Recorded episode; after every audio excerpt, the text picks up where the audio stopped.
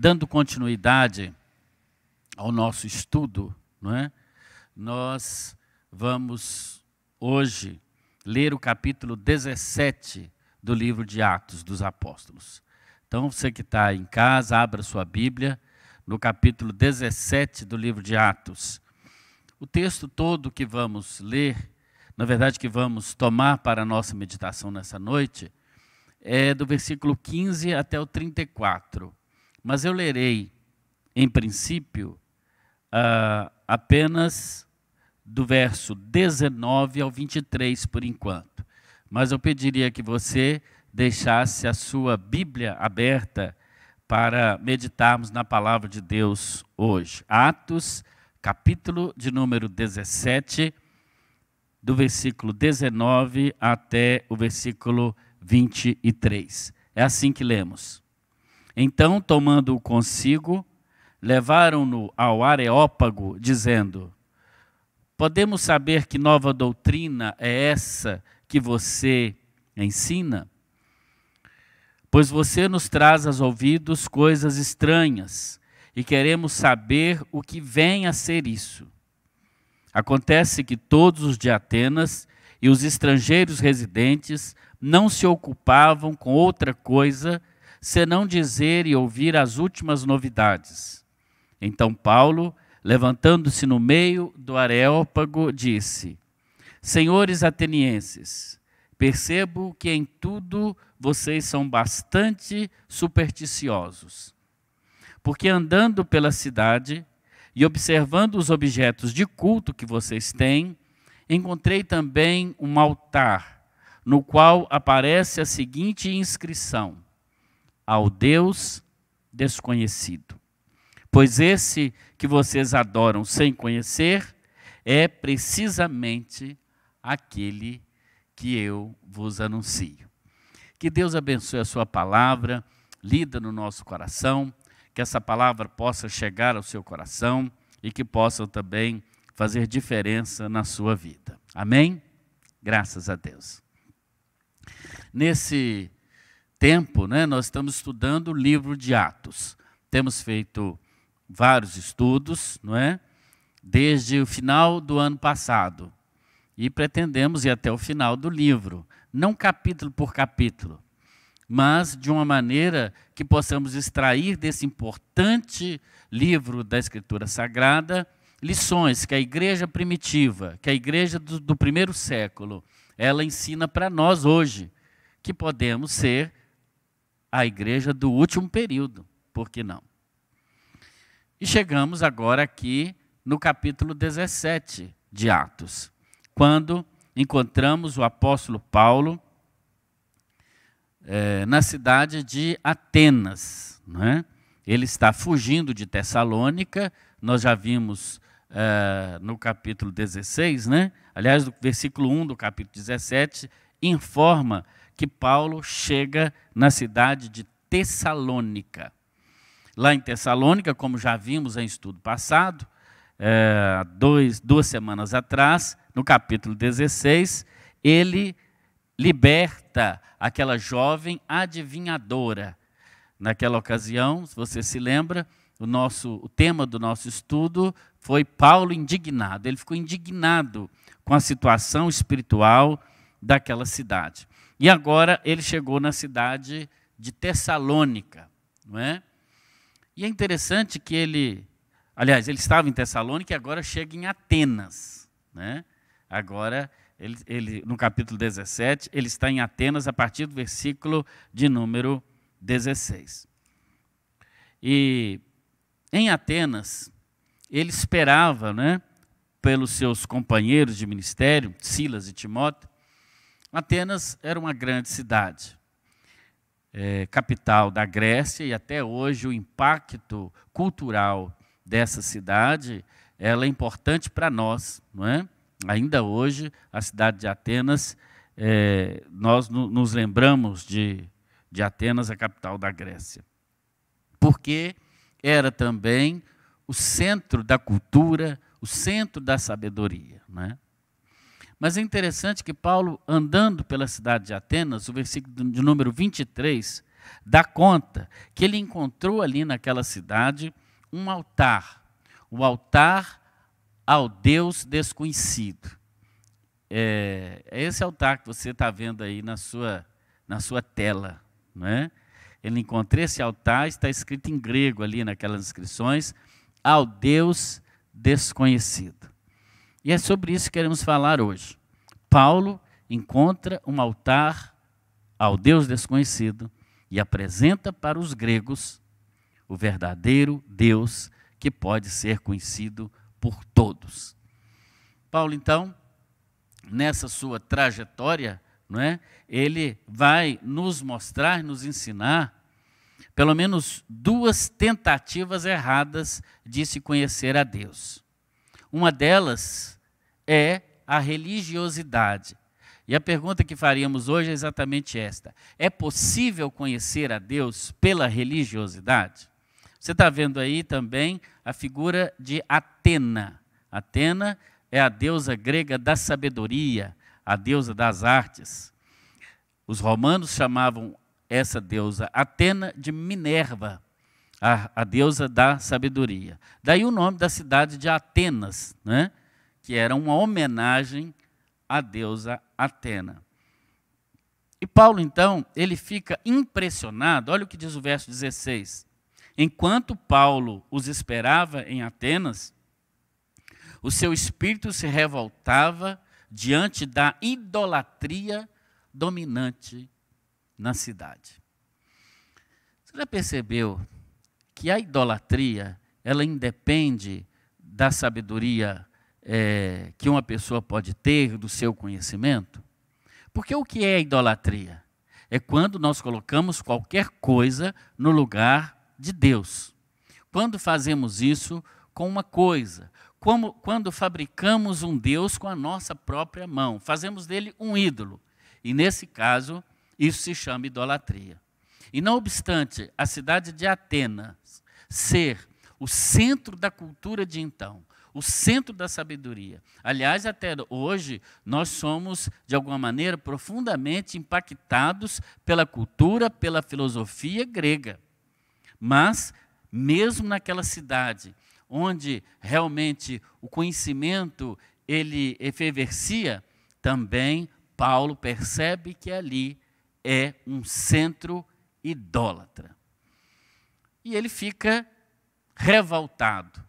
Em outra tradução, diz inclusive que ele ficou indignado também com toda aquela idolatria, com aquela mania dos, dos gregos de ter, terem deuses para tudo. Na verdade, os gregos tinham o que eles chamavam de panteão. O panteão era um lugar onde ali tinha deuses para tudo na vida, não é? Tinha Baco, que era o deus do vinho, né?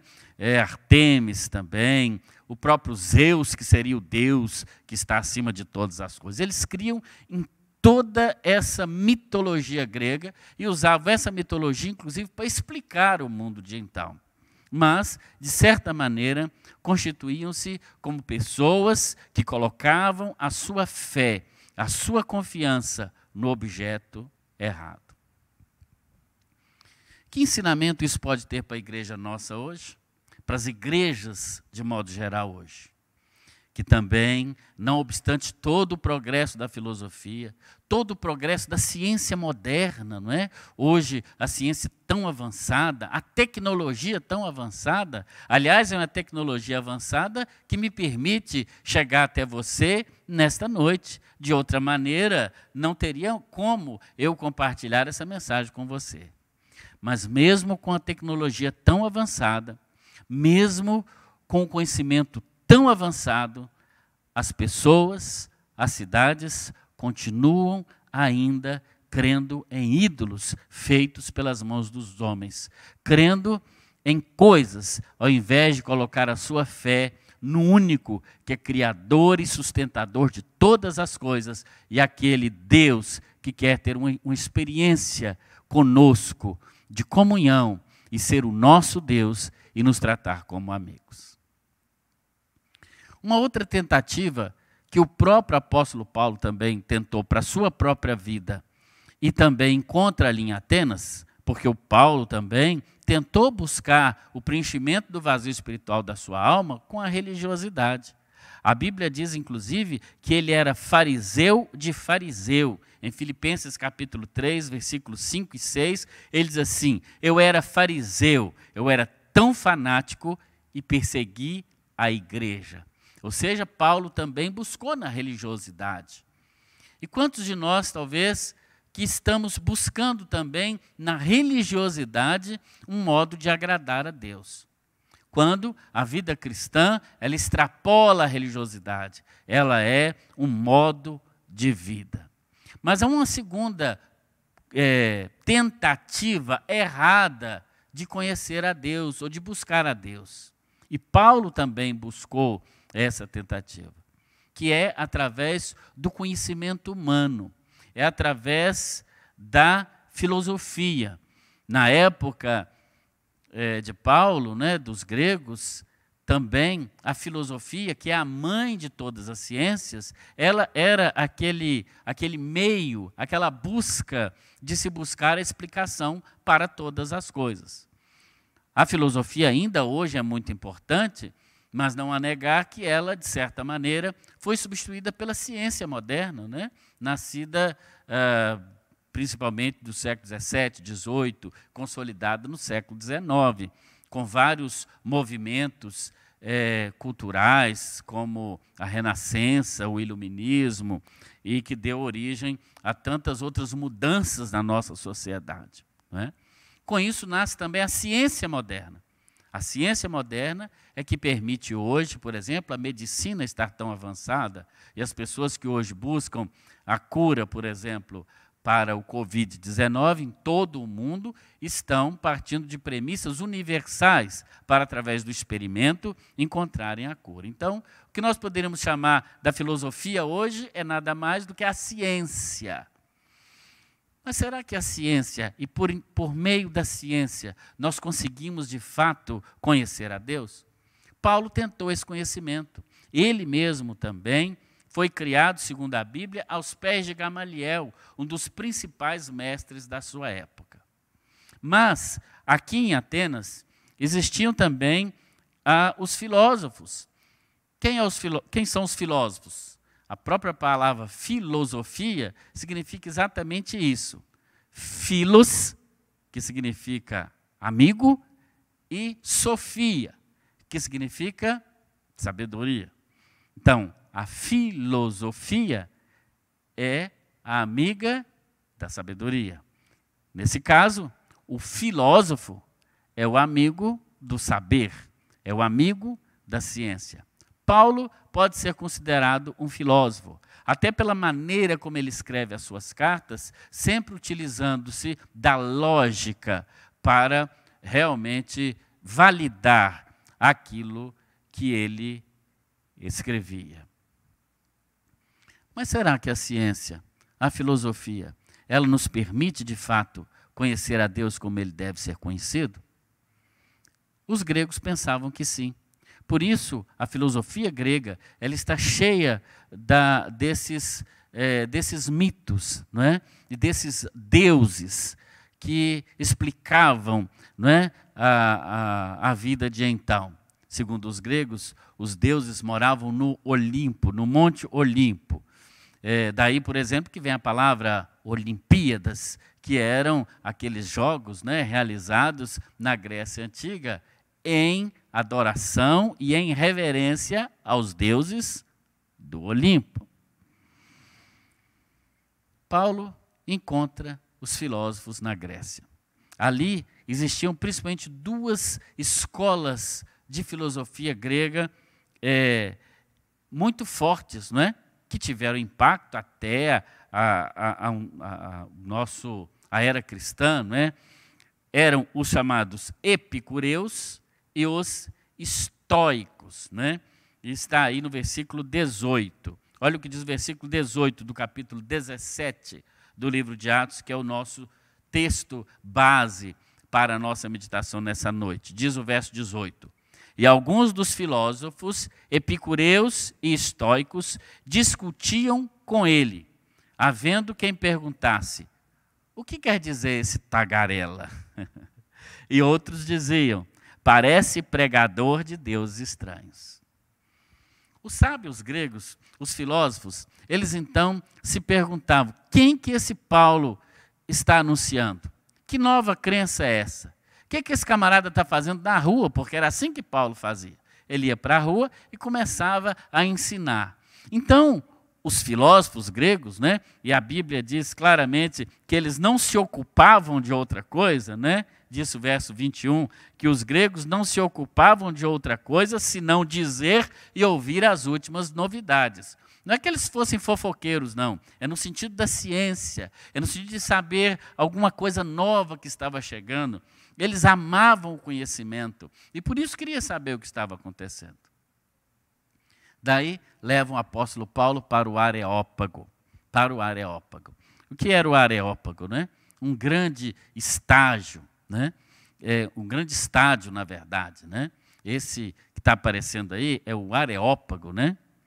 Eles perguntaram, os, os filósofos, é, que novo ensino é esse que você anuncia? Você percebe que alguém que estivesse falando da, da base ali do Areópago ah, ele falava e, e o, o, o, vento que vinha de trás dele fazia a voz dessa pessoa, mesmo sem microfone, chegar até o último que estivesse cá em cima, sentado naquele, naquele tipo ali de arquibancada, né? Não sei se você sabe, mas os nossos estádios de futebol, inclusive, eles são é, baseados, né, inspirados nesses areópagos gregos, que eles chamavam também de stadium, por isso nós chamamos os nossos estádios também de estádios. Quem já foi um estádio sabe que, mesmo estando bem longe do campo, é possível ouvir com bastante nitidez, muitas vezes, o chute que o jogador de futebol dá na bola, ou um grito.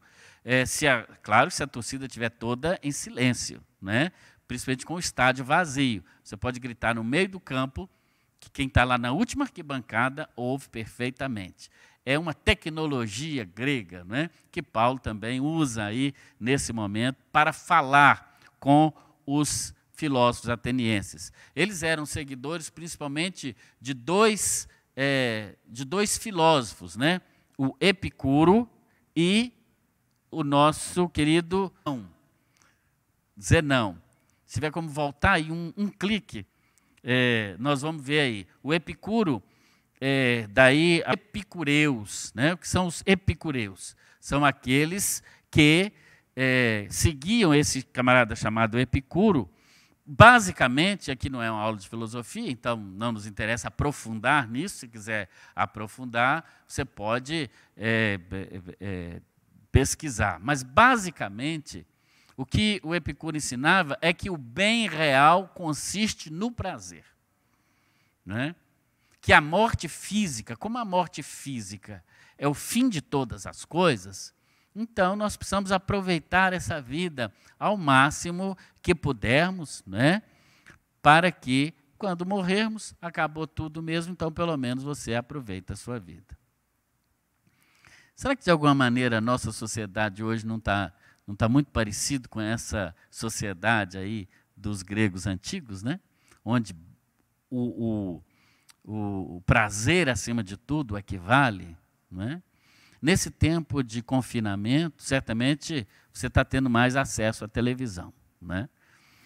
O bom seria que a gente não visse essas porcarias, mas está lá aberto e as pessoas veem. Não é?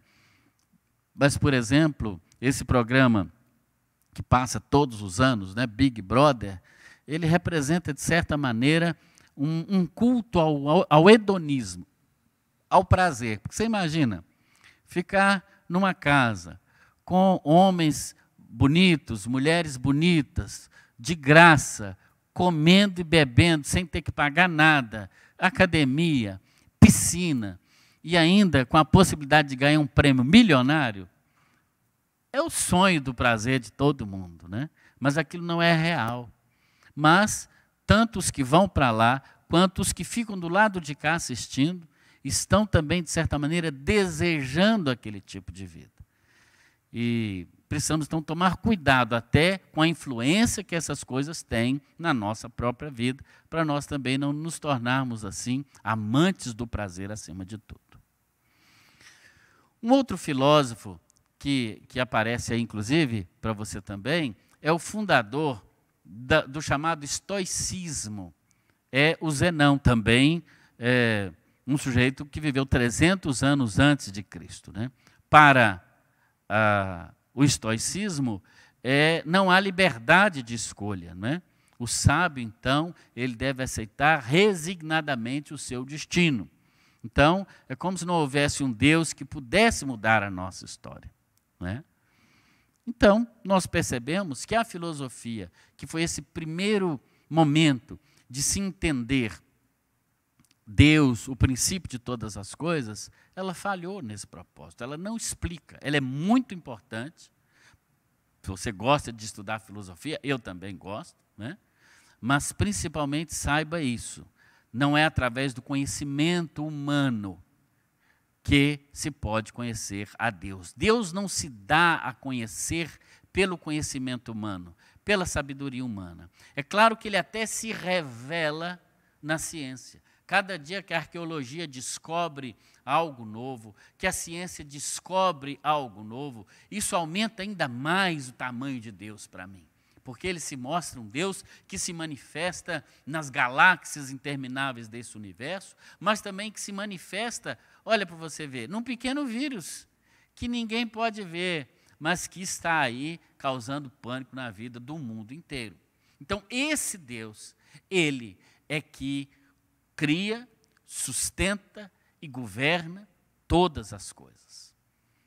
Nem a religiosidade, nem a sabedoria humana, de fato, expressam aquilo que Deus é. Então, chegamos a uma outra pergunta. Como pode então, como nós podemos então conhecer esse Deus desconhecido que Paulo encontra lá em Roma? E quando Paulo começa o seu discurso, é, aliás, em Roma não, em Atenas, né? quando ele começa o seu discurso, está aí no versículo 23, ele diz exatamente isso. Né? Ele diz: Homens atenienses, eu vejo que vocês são muito religiosos, ou seja, Paulo começa o seu discurso elogiando aquela religiosidade. Porque, na verdade, eles demonstravam alguma fé alguma crença. Mas convenhamos, essa fé e essa crença estava depositada no objeto errado. Por quê?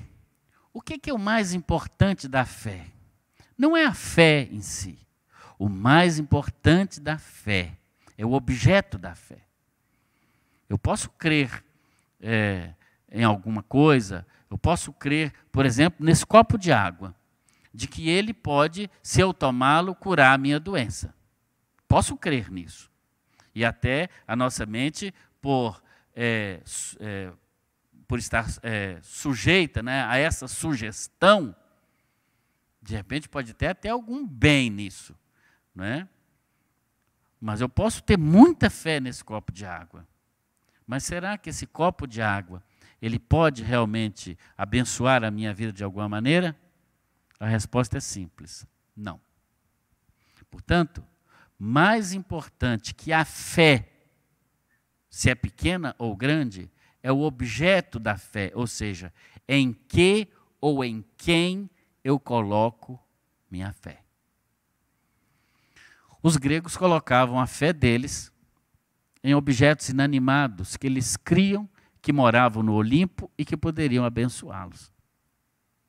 Paulo diz a eles: Olha, quando eu passei aqui pela cidade de vocês, ele diz: Eu vi nos vossos santuários e achei também um altar em que estava escrito: Ao Deus desconhecido.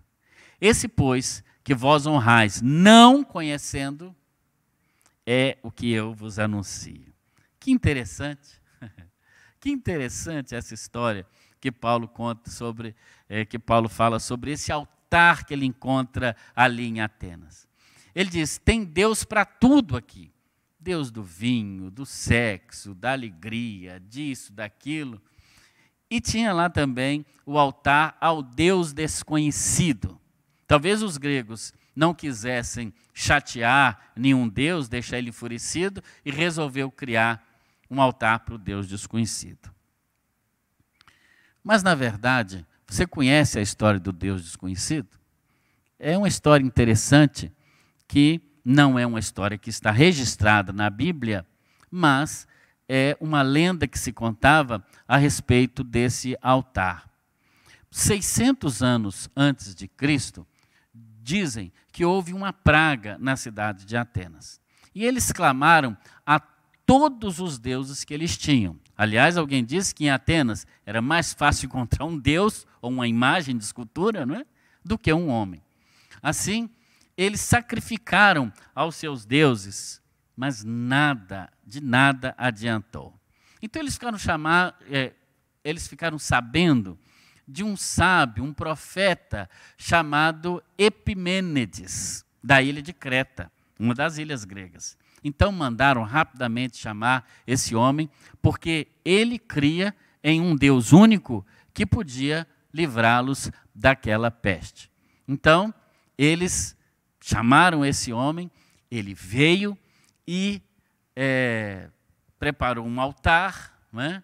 E, e, e fez ali um sacrifício àquele Deus que ele cria. E quando os gregos perguntaram àquele profeta, mas que, que Deus é esse? Fala o nome dele para a gente dar um nome para ele, afinal de contas. E Epimênides disse: Eu não sei o nome dele. Eu sei que ele é um Deus poderoso, que ele é o único Deus que existe, não existe outro Deus para além dele. Mas eu não sei o nome dele. Então, escreveram na base do altar: Ao Deus desconhecido. Após o holocausto, ou aquela oferta, né, aquela oferenda, né, isso é um holocausto, é quando se coloca algo sobre um altar e sacrifica. Então, a praga em Atenas cessou. Esta é uma lenda, não quer dizer que está escrito na Bíblia, mas não quer dizer também que é mentira, pode ter acontecido de fato isso.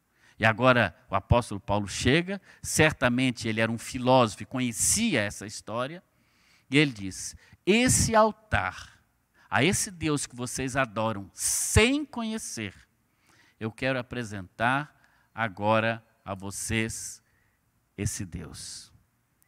Qual é o Deus que Paulo então apresenta aos gregos? E que eu quero apresentar a você nesta noite. A você que já é membro de alguma igreja, a você que está me assistindo agora, em qualquer lugar, em qualquer lugar nesse mundo inteiro. O Deus verdadeiro, que quer ser conhecido por você, é aquele que deve ser adorado em espírito e em verdade. No versículo 29, nós lemos assim: o apóstolo Paulo falando com os gregos o seguinte: Olha, nós não, vemos, não devemos pensar que a divindade é semelhante a uma escultura de ouro, prata ou pedra preciosa, feita pela arte e imaginação dos homens. Paulo está mostrando aos gregos que há um Deus que, de fato, se existe um altar para ele, deve estar vazio, porque nenhuma imagem pode personificar significar ou pode realmente é, dar é, visibilidade a esse Deus, porque o nosso Deus, o Deus que nós cremos, é um Deus que não habita em altares feitos por mãos humanas, mas é um Deus que está para além de qualquer altar. É aquele, como Jesus diz à mulher samaritana no Evangelho, deve ser adorado em espírito e em verdade. Que coisa tremenda. O Deus desconhecido, ele pode ser encontrado. É interessante que o apóstolo Paulo, no versículo de número 27, ele diz assim: é, que esse Deus ele pode ser encontrado ainda que tateando, né? Você sabe o que é tatear? É você, por exemplo, estar num cômodo escuro e começar a colocar a mão nos móveis para descobrir onde uh, está cada coisa naquele quarto escuro. Era mais ou menos isso que os gregos faziam. Eles, na sua ignorância espiritual, muito embora fossem muito sábios humanamente falando, mas quando buscavam a Deus, buscavam como se os seus olhos estivessem vendados. Buscavam-lhe como se estivessem tateando, tateando. Mas Paulo diz: olha, vocês podem ter encontrado, porque esse Deus desconhecido já se manifestou a vocês lá atrás. Esse Deus que não deve ser construído por mãos humanas. Por isso, a palavra de Deus expressamente não nos ensina a nos dobrarmos diante de uma imagem de escultura, por mais bem intencionada que seja a nossa ação, ou por mais que nós amemos aquela figura do passado que foi importante. Sabemos que os que fazem isso fazem na melhor das intenções. Mas nós precisamos seguir a palavra de Deus, obedecer a palavra de Deus. A intencionalidade deve ser, em primeiro lugar, de seguir a palavra de Deus. E a Bíblia nos proíbe, tanto no Antigo quanto no Novo Testamento, de fazermos esculturas para adorar ou de nos prostrarmos a elas. Os gregos faziam isso. E Paulo diz: a divindade, ela não pode ser assemelhada numa estátua de ouro, de prata ou pedra preciosa. Qual que é o Deus, ou como esse Deus que Paulo apresenta aos romanos, ele deve ser buscado? Ele deve ser buscado com arrependimento. Olha o que Paulo diz aos sábios gregos, hein? No versículo 30, ele diz assim: Deus não levou em conta o tempo da ignorância de vocês. Era muito corajoso o apóstolo Paulo, né? Ele não levou em conta o tempo da ignorância de vocês. Mas agora, agora, é um advérbio de tempo, não pode deixar para amanhã. Agora, diz o apóstolo, ele ordena que todos vocês, em todo lugar, se arrependam. Os gregos precisavam se arrepender. E nós também, se quisermos conhecer a Deus de verdade, precisamos nos arrepender dos pecados. O que essa igreja do primeiro século nos ensina? Nos ensina que a, a mensagem de pregar o arrependimento, ela não mudou.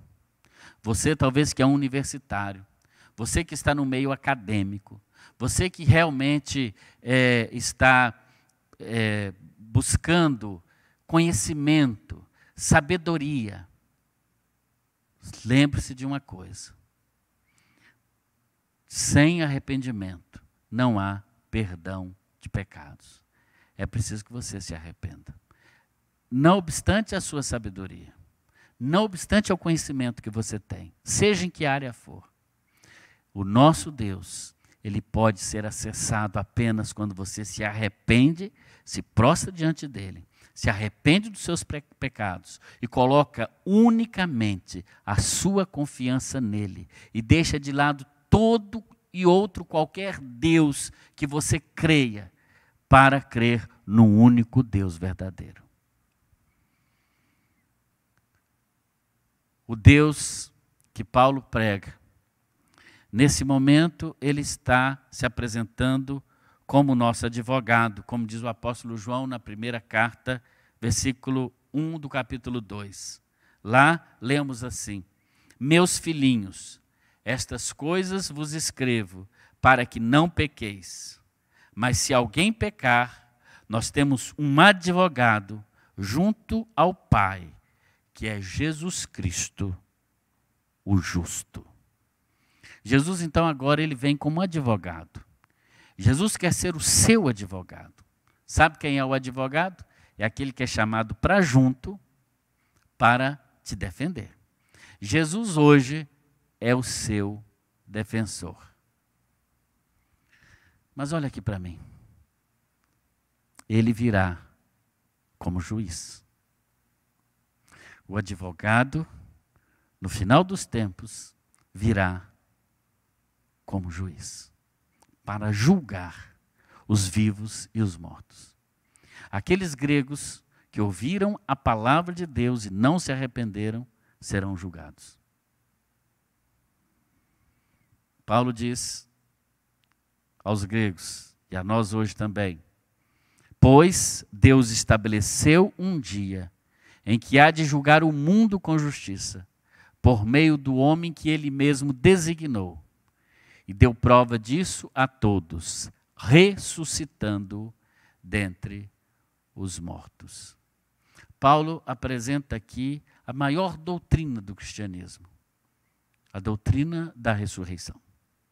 Se Jesus não ressuscitou, já escreveu o apóstolo das gentes aos Coríntios no capítulo 15 da primeira carta. É vã a nossa pregação e é vã, ou sem valor, a nossa fé.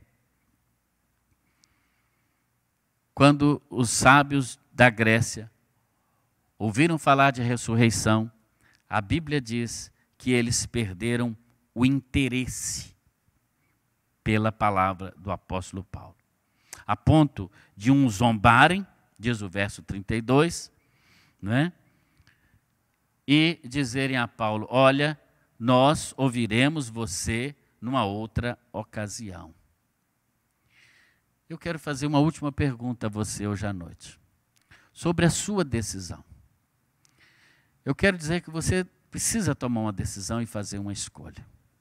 Em Atos 17, 32, diz que alguns daqueles sábios disseram: Olha, sobre esse negócio de ressurreição de mortos, nós vamos te ouvir depois.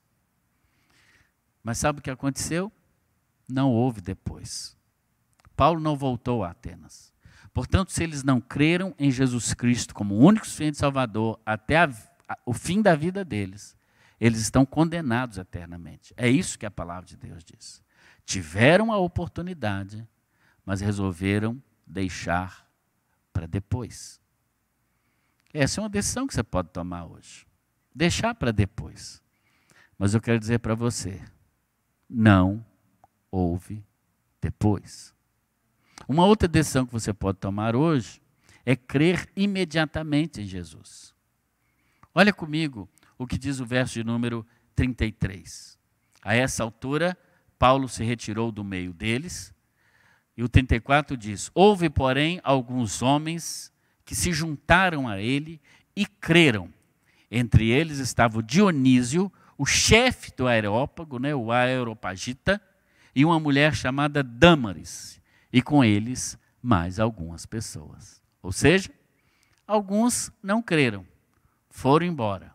Mas a Bíblia diz que o principal do Areópago creu e juntamente com ele uma mulher diz que isso não agrada ao Senhor.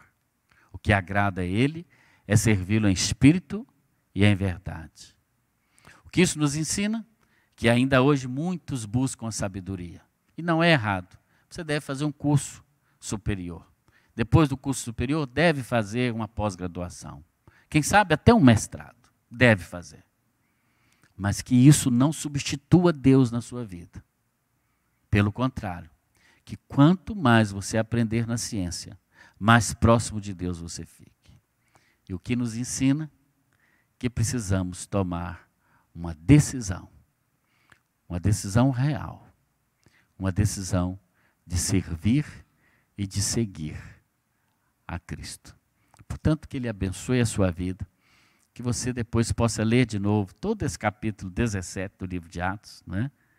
que realmente ele trará um grande ganho para a sua vida. Que Deus te abençoe no nome de Jesus.